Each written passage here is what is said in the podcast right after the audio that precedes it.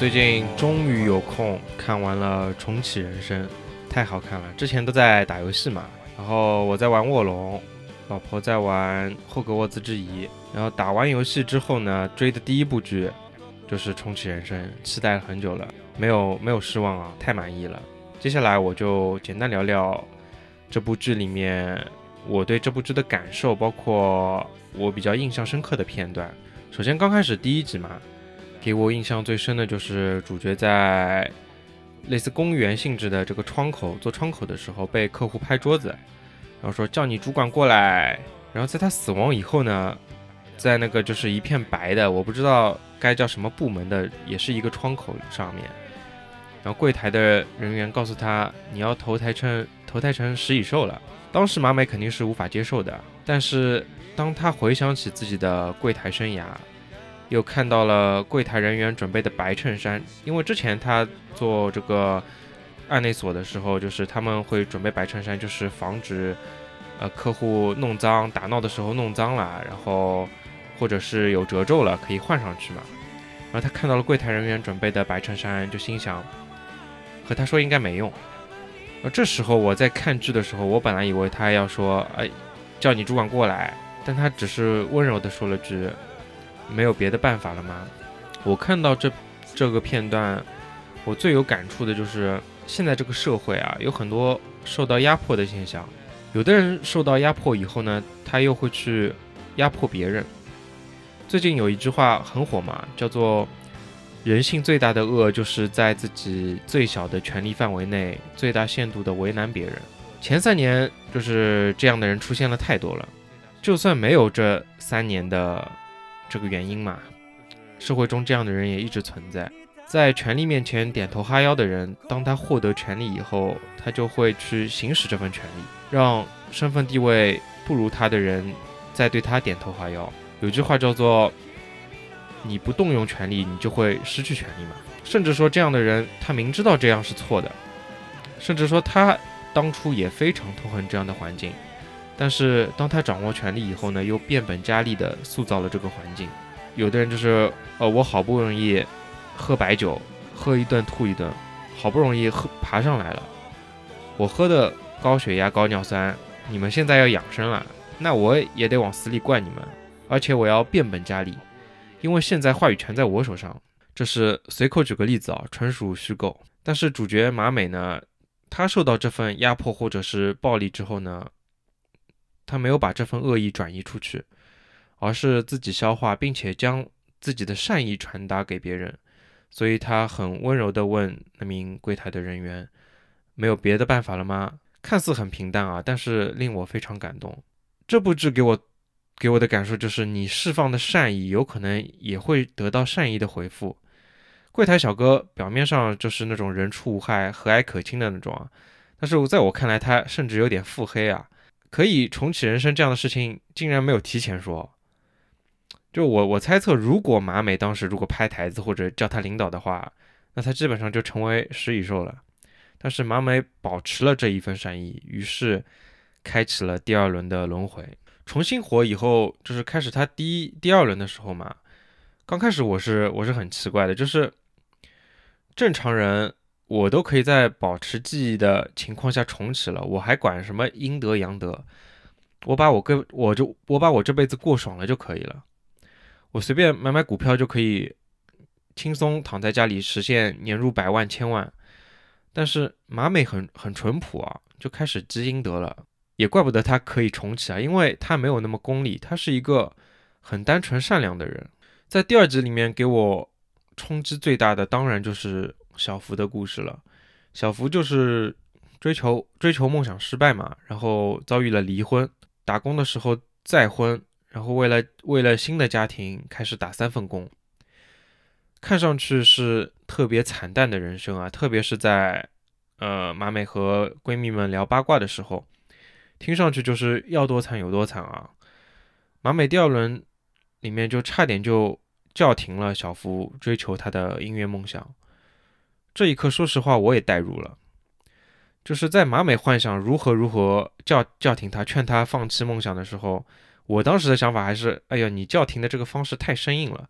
如果是我来，我肯定能用更委婉的方式劝他放弃梦想。就在这个时候，这部剧出乎了我的想象。马美一年一念之间啊，想到了小福的再婚女友未婚先孕，然后他想到了自己出生的时候，就是爸爸妈妈看到自己他们那种幸福的神情，于是他放弃了。这里拍的太妙了，因为马美重启了人生，所以他看得到自己出生时爸妈的神情嘛。正常人类不可能保有出生第一天的记忆的。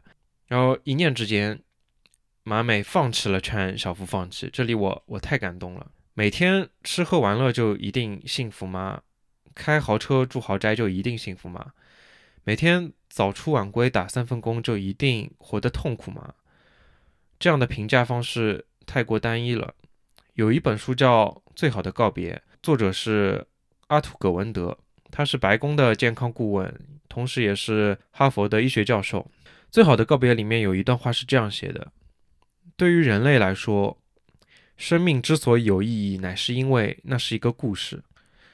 一个故事具有整体感，其弧度取决于那些有意义的时刻，那些发生了重要事情的时刻。”逐客评价人们的愉悦水平和痛苦水平，忽视了人类这一存在的根本面相。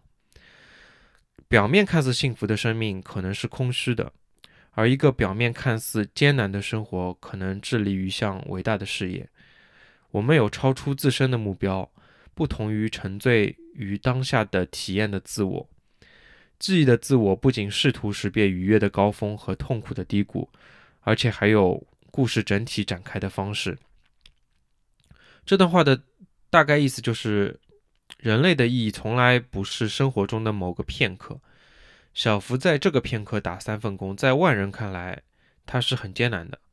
但是对于小福自身来说，他在治愈，他在致力于一项伟大的事业，那就是为了他的家庭，为了他生命中最重要的人去奋斗。哪怕他辛苦，但他是幸福的。我太能体会这种心情了。在我有孩子之前啊，我每次工作做的不开心了，我会安慰自己，就大不了不做了，我去吃个低保，饿不死就行了。哪怕结婚以后，我其实也会有这种想法，大不了就是小两口过得艰苦一点，我不想受这点气了。但是在孩子出生以后，我一次这种想法都没有了，所有想法就就都变成了我要保住这份工作，我想要我的。年收入每年都增长一点，哪怕每个月多两百块钱也好。我希望我的孩子将来能少吃点苦，能过得幸福。他可以在未来追逐自己想要的生活，并且在这样的想法产生以后，我竟然对工作没有那么抵触了。因为我虽然遭受了很多挫折，但我相信我总会克服他们，并且我将来可以把我的这些经验和我的孩子说。虽然不一定能让他少走一些弯路，但是。哪怕能让他对于社会更了解一些也好，我相信小福也是这样的感受。这一刻，哪怕对于小福的描写只是只字片语，哪怕他只是一个配角，但我被完全带入了。我甚至认为他很真实，这或许就是这部剧不可思议的部分。到第三集，给我印象比较深的就是几个片段。第一个就是马美告诉祖父。不要喝茶的时候吃药，因为吸收的时间不一样。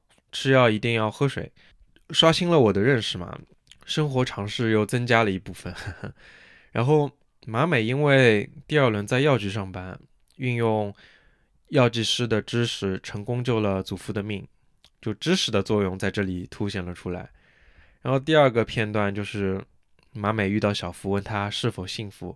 小福说我很幸福，并且给他看。给他看孩子的照片，真的很可爱。这里真的真的太感动了，就眼泪水在眼眶里面打转的那种。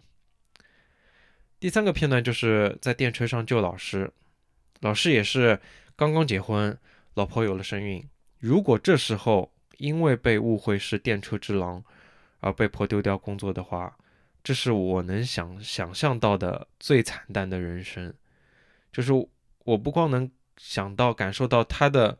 他的无助，他的急躁，我也能想到、享受、感受到他，他的老婆怀着身孕，然后老公不管是被误会，不管他相不相信他，他的那种担心，他的那种失落，他的那种无助，然后又会对他肚子里面的宝宝产生影响，小孩子出生以后又会对于因为社会上的非议，因为自己的父亲曾经不管是真的还是假的，他是电车之狼，不管他相不相信，然后这对于整个家庭都是一个毁灭性的打击。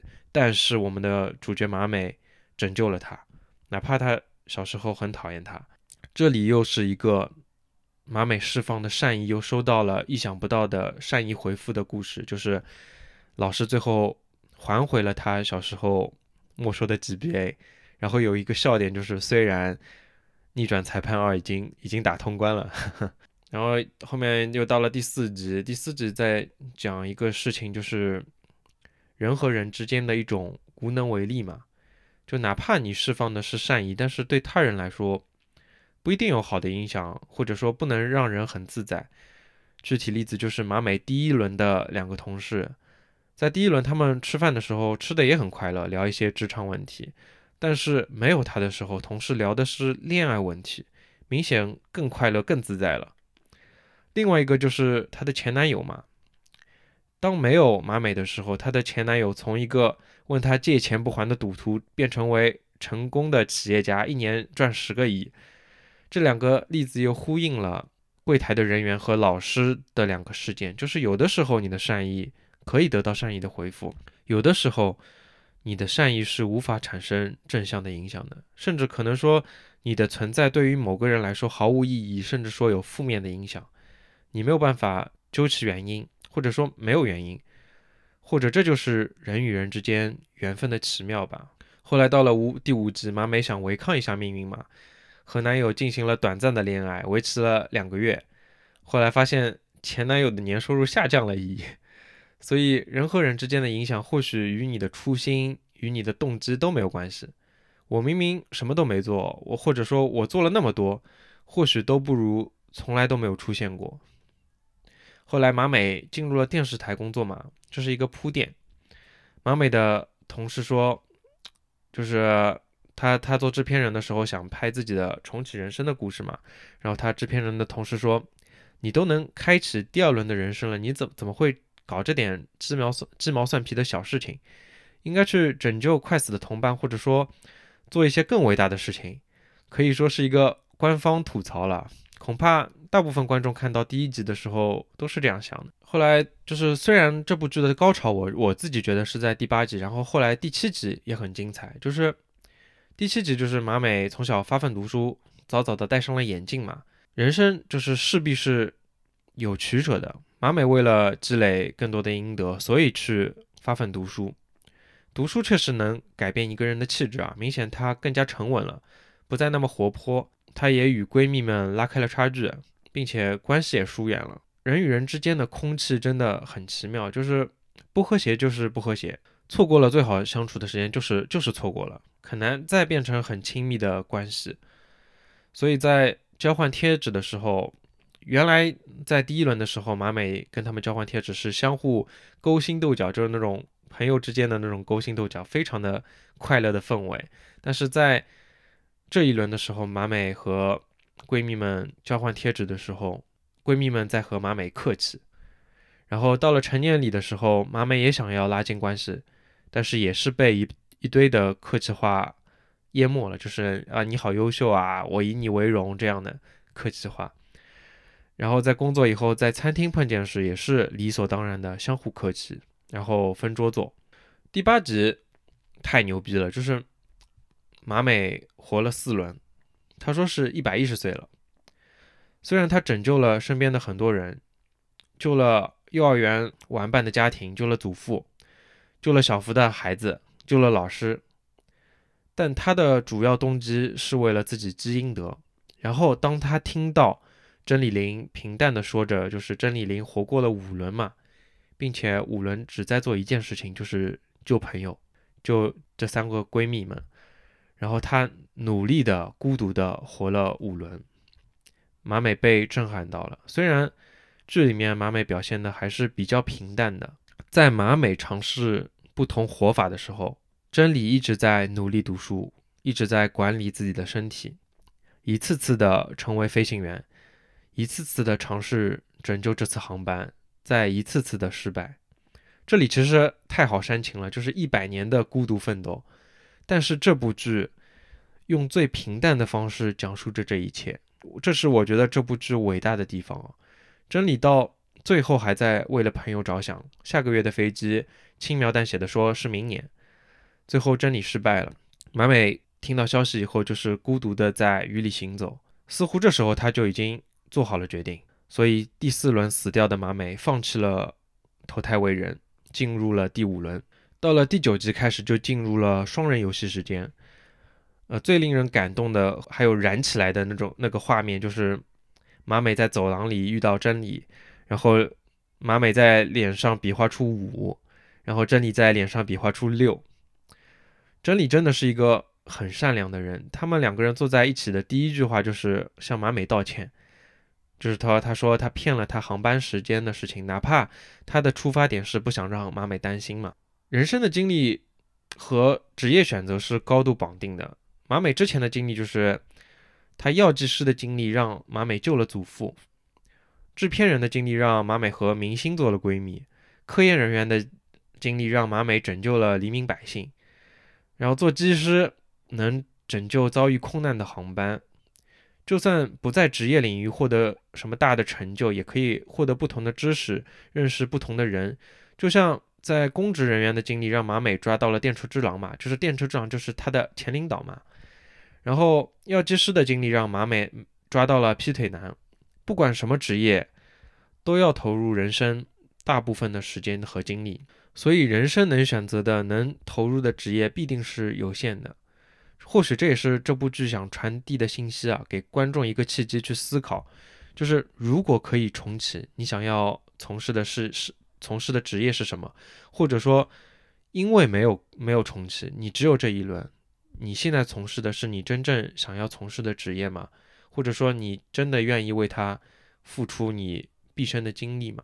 然后就到了最后一集嘛，第十集让我印象最深刻的一个处理就是马美做了所有的努力，一切原本都按照计划进行，就是顺利的进入航空学校，年纪轻轻的就当上了机师。和排班人员也搞好了关系，但是在最后命运的航班的排排班表上，机长的名字竟然不是他。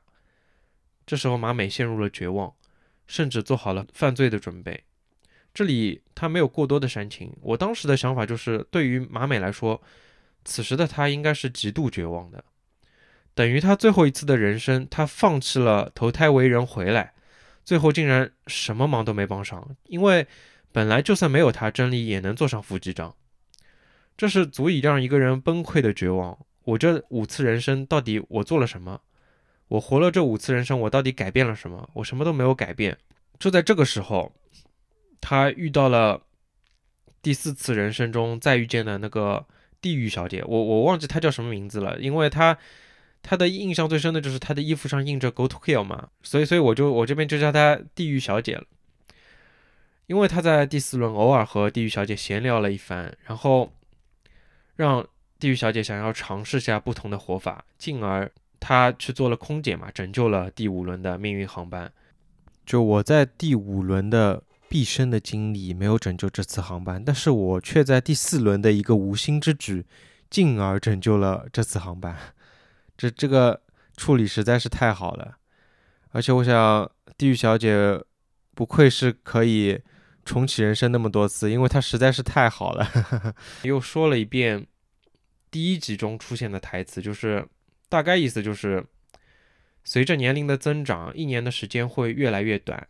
对于一个五岁的孩子来说，一年的时间是一生的五分之一；而对于一个五十岁的人来说，一年的时间是一生的五十分之一。怎么理解这句话呢？是说年纪越轻的时光就越就越。重要越值得珍惜吗？那肯定不是的。人生的每一年都值得珍惜。是说马美他们活了一两百年，所以时间已经很快了吗？应该也不是。因为这样这样的话，这句话对普通观众来说毫无意义，因为我们不可能活到两百岁嘛。所以我对这句话的理解是：人生的意义在于和那些最熟悉的人做着最熟悉的事情。重复的事情让人生的每一年变得重复，就变得短了。但因为那是我们的舒适圈，这样的活法会让会让人觉得温暖。怎么样的人生会比较长呢？就是总是在尝试不同的活活法，走出舒适圈。这里我不是说，呃，谁对谁错啊，就是每个人都有选择自己活法的权利，怎么活都是对的。但是《重启人生》这部剧为什么那么温暖？因为马美和真理活了四五轮，他们最后没有拯救地球，没有一夜暴富，也放弃了有过的事业和名气。他们在完成使命后，最终选择的活法就是回到家乡，回到熟悉的家人和朋友身边，做一些最平常的工作。这就是这部剧透露出来的，他传递的这种人生观。在最后一集里面，马美说活了五轮了，现在对于转世成人这件事也没有那么执着了。但是不管投胎成什么，我想回到我的故乡，做一只故乡的动物。或许这就是因为这里就是最熟悉的地方。怎么证明一个人活过呢？我想，在重要的人心里留下痕迹，才能算活过。